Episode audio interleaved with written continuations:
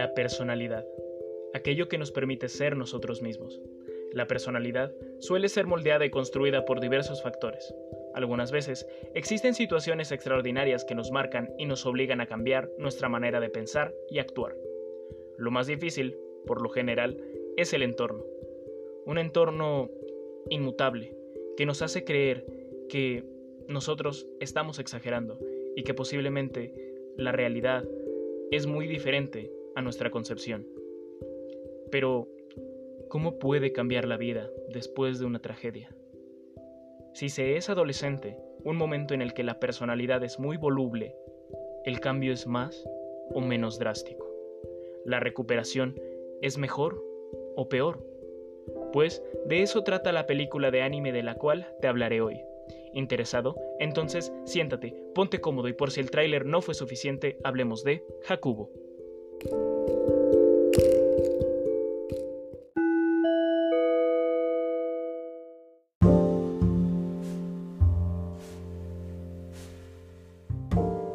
Buenos días, buenas tardes o buenas noches. Espero que tu día vaya bien. Si no es así, espero que se mejore. Y si el día ya terminó, recuerda, siempre habrá un mañana. Hakubo, cuya traducción literal es atardecer, es una película original con duración de 52 minutos, englobada en el género de drama, con una demografía objetivo del tipo shoujo, es decir, un público joven mayormente femenino. Fue escrita y dirigida por Yutaka Yamamoto, producida por el estudio Twilight. Se estrenó el 21 de junio del 2020 y fue licenciada por el servicio de streaming especializado Crunchyroll. Para opinar sobre el anime, lo dividiremos en apartados, personajes, argumento, puntos buenos, puntos malos, conclusión y mi opinión en extenso, con spoilers.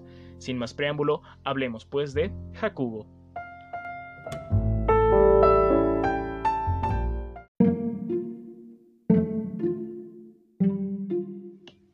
Los personajes de Hakugo son Sachi Koyama, personaje femenino, cabello castaño, claro, lacio y corto.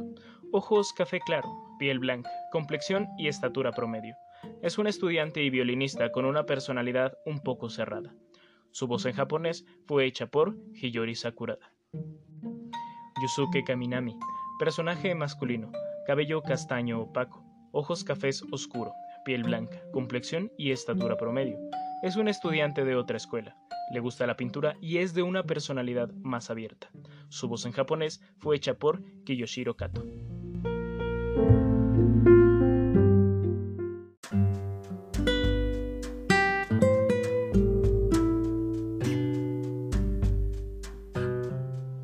Después del gran temblor del 11 de marzo del 2011, al este japonés, la vida de Sachi Koyama no es la misma. La ha hecho aislarse un poco. Vive con mucha intranquilidad. A pesar de que pasa la mayor parte del tiempo en el club de música preparándose para el festival cultural, tiende a escaparse para tratar de relajarse un poco. Cierto día, en una de estas escapadas para relajarse, conoce a Yusuke Kaminami, el cual le da un nuevo color a la vida de Sachi.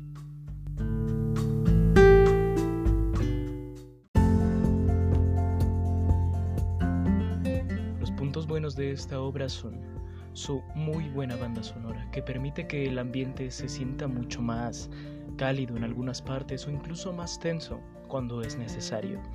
El diseño de los escenarios es simplemente maravilloso y demasiado eh, conmovedor en algunas partes. Realmente creo que es lo que más me ha gustado de la animación de esta obra y tengo que admitir que es corta y entretenida.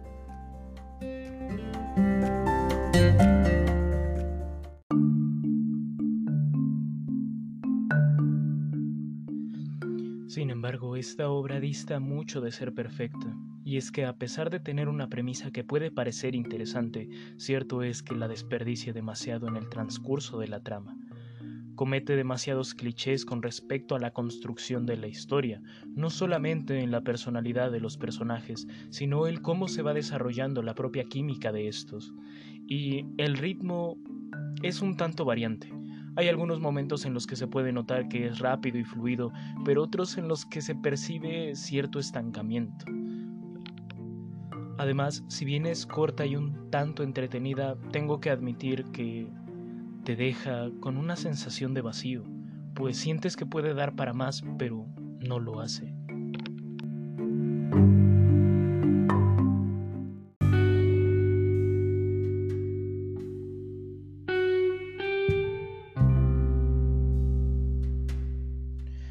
En conclusión, le doy a Jacobo tres violines de cinco. Jacobo se veía un tanto prometedora para mí. He visto animes que hablan sobre el antes y después de los terremotos y me han gustado mucho, pero esta es un tanto vacía y genérica. Lo he dicho antes, ser genérico no es sinónimo de ser malo, pero esta obra, al menos a mi parecer, no es ni buena ni mala, es simplemente genérica. La premisa daba para mucho más, pero al menos yo no logré conectar con ella. La recomiendo si tienes 52 minutos de sobra y quieres ver algo tranquilo y fuera de lo usual, y principalmente para aquellos que son medianamente nuevos en el género, pues no es tan anime, pero sí presenta algunos rasgos típicos del género. Pero bueno, ahora te toca elegir, si ir a ver Jacobo y regresar a mi opinión en extenso, o quedarte y comerte algunos spoilers. De igual manera, te recuerdo que si te gusta el contenido sería fantástico si pudieras compartirlo, para que estas obras puedan llegar a más ojos, oídos y almas.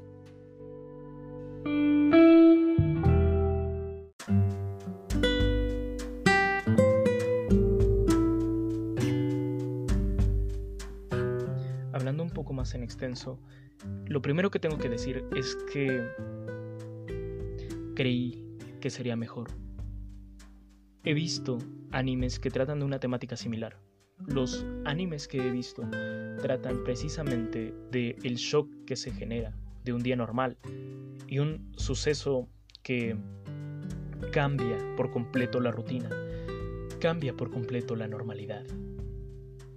En cómo unos segundos bastan para destruir todo lo que se consideraba hasta ese momento seguro.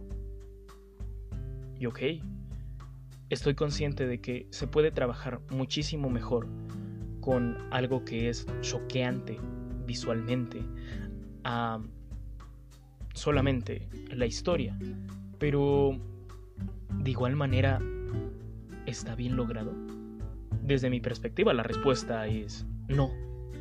Porque, ok, se nos dice que hubo un cambio en la personalidad de la protagonista, que apenas se está recuperando de temblor, del terremoto, pero solo es eso, solamente es una opinión. Es demasiado subjetiva, no tienes evidencia. Puede que solamente haya sido la concepción que tuvieron los familiares de la protagonista acerca de lo que pasó después del evento. Pero aún así, un flashback habría sido genial en esos momentos.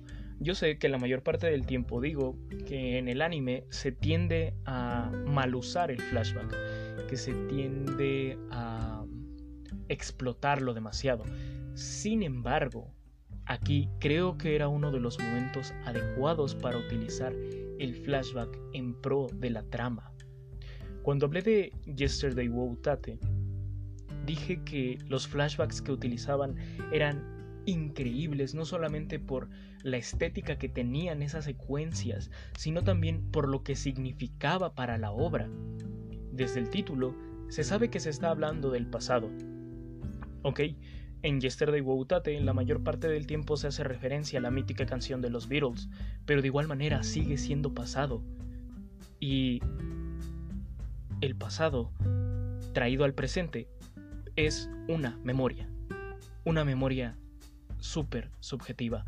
Una memoria que fue construida por las emociones, la identidad que teníamos en ese momento, el cómo captábamos la realidad. Entonces se utiliza de una manera increíble en Yesterday Tate y aquí era preciso que se utilizara el recurso del flashback.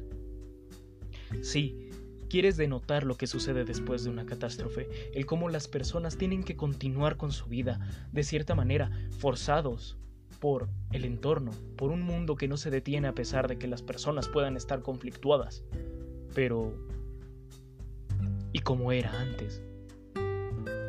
Si una persona cambió, tienes que enseñar este contraste, no solamente puedes decirlo. Y si nada más se pronuncia, si no quieres usar demasiado tiempo en el flashback, entonces tendrías que hacer que el diálogo pesara más. O incluso solamente una escena con una fotografía de ella sonriendo en la graduación de secundaria, por ejemplo, porque la protagonista es de preparatoria, si mal no recuerdo algo así pesaría muchísimo más que este diálogo de casi no sonríe.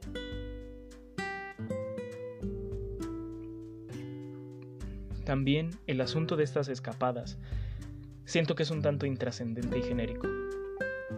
No creo que sea una obligación o una tendencia que las personas después de algún evento traumático decidan estar solos, apreciar un paisaje, sentirse uno con la naturaleza.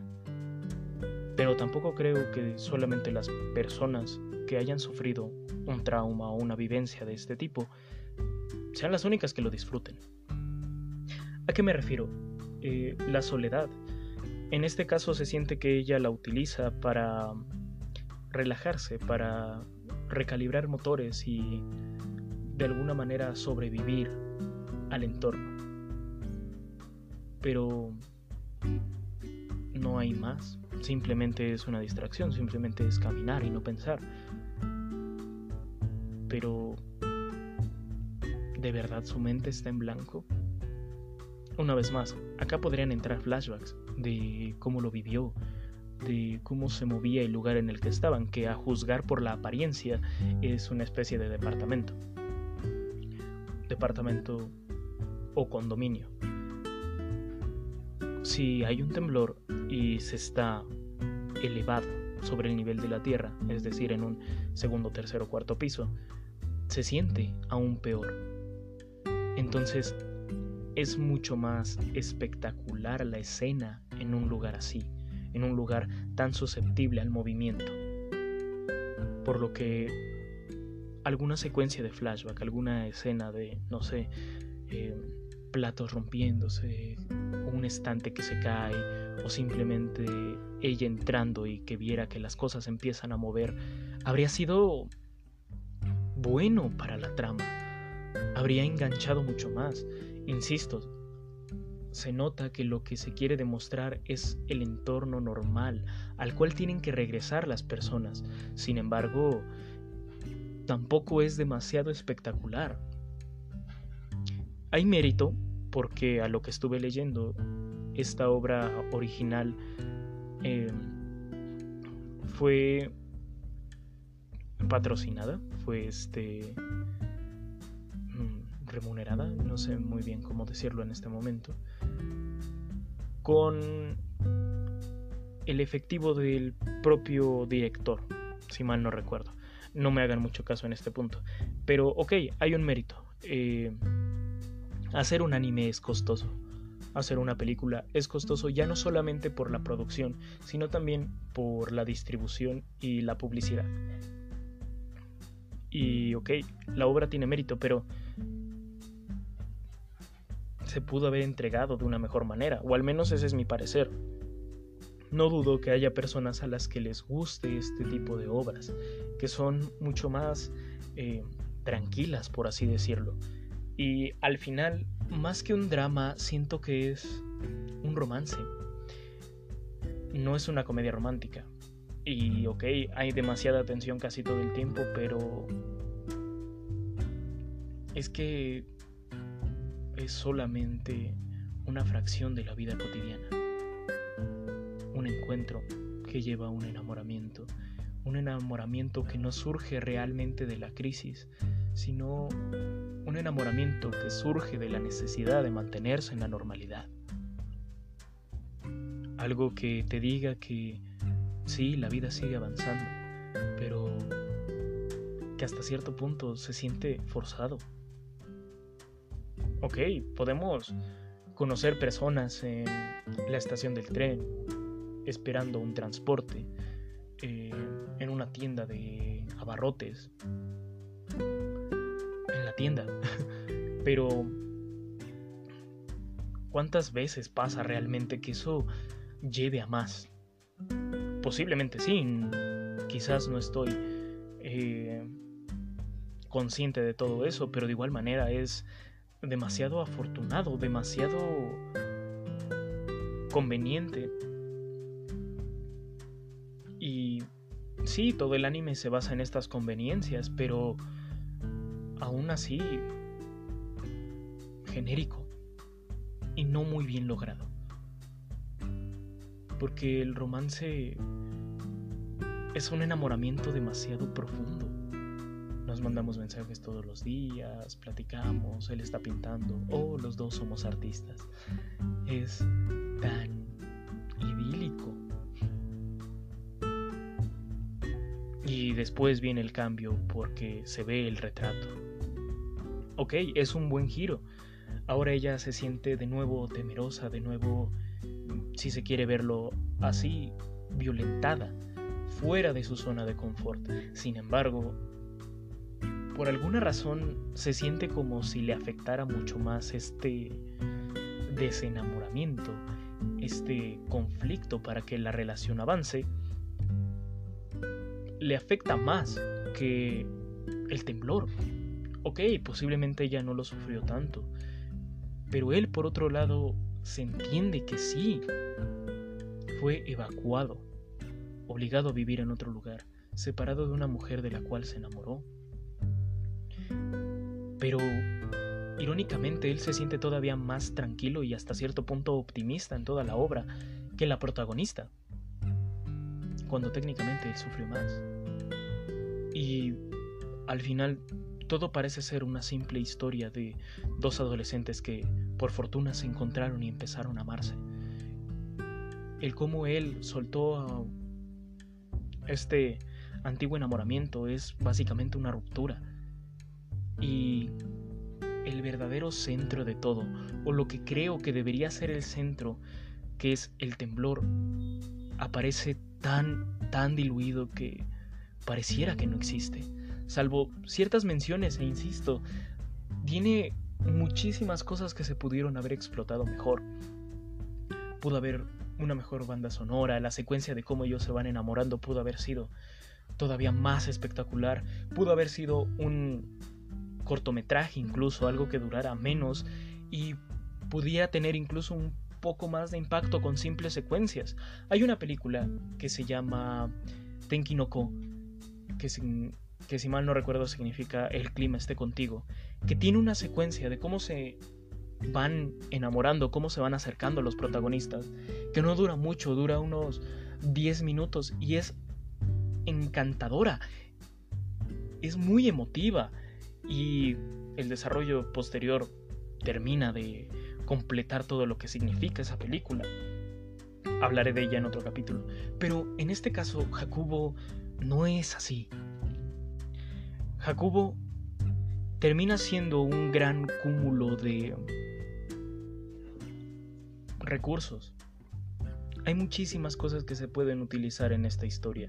Tienes la música, tienes la pasión, tienes la pintura, Tienes lo que sucede después de un trauma, la cotidianeidad, eh, la amistad, em, el temblor en sí. Tienes muchísimas cosas que abordar.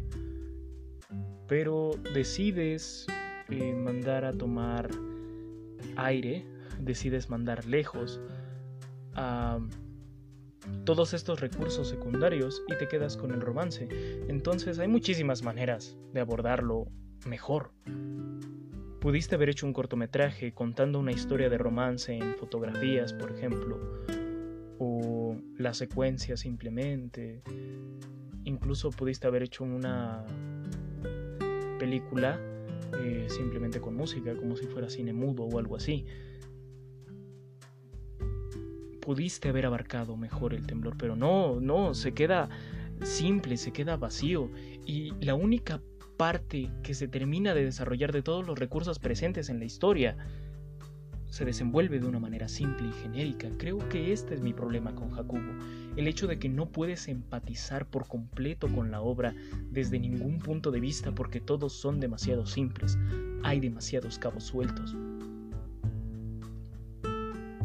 E irónicamente tiene un buen cierre, la escena final, la secuencia final es increíble, es conmovedor. El diálogo de él diciendo, decido abandonar todo, porque quiero estar contigo. Te amo. ¿Podrías salir conmigo? Es un muy buen cierre. Se culmina un camino no muy bien desarrollado y no muy bien construido, pero se concluyó. Olvidamos por un momento el sinsentido que se estuvo construyendo durante toda la obra por el buen cierre. Y de igual manera se siente vacío porque ya no sabes qué va a pasar después.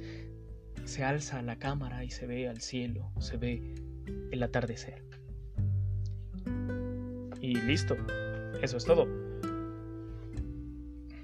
Me habría gustado que se desarrollara mejor. Creo que Jacobo daría para un, para un buen anime o para eh, un conjunto de ovas, a lo mejor eh, capítulos cortos de 4 minutos o capítulos medianamente largos como Kubikiri Cycle, por ejemplo. Me habría gustado un desarrollo de ese tipo o posiblemente